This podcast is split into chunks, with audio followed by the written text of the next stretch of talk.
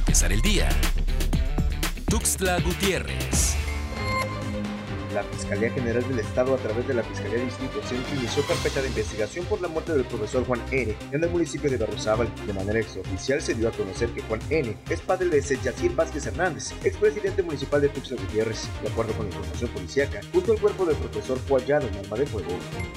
De acuerdo con el último reporte del Observatorio Feminista contra la Violencia hacia las Mujeres en Chiapas, en el mes de febrero se registraron 16 muertes violentas. Los municipios considerados pocos rojos son Arriaga, Acapetagua, Cintalapa, La Concordia, Juárez, Mazatlán, Palenque, San Cristóbal, Tuxtla y Tuzantán.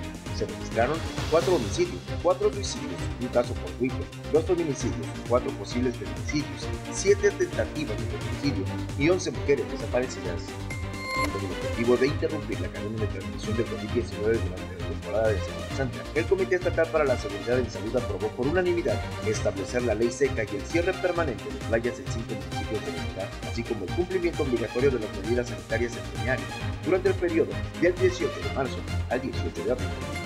De acuerdo a la información vertida por las autoridades de salud del Estado, este martes comenzó la vacunación contra COVID-19 para adultos mayores de 60 años en los municipios de San Cristóbal de las Casas y Palenque y Characuna. Forma parte del octavo lote que arribó a Chiapas en las últimas horas. En Palenque se aplicarán 10.200 vacunas, en tanto en San Cristóbal se destinaron 16.200. Chiapas inicia la quinta semana consecutiva en semáforo verde con la notificación de 19 casos positivos y un deceso de COVID-19. Con estos casos, la entidad ya alcanza un acumulado de 10.428 casos totales y 347 fallecidos a causa de la enfermedad. Para empezar el día, Tuxtla Gutiérrez.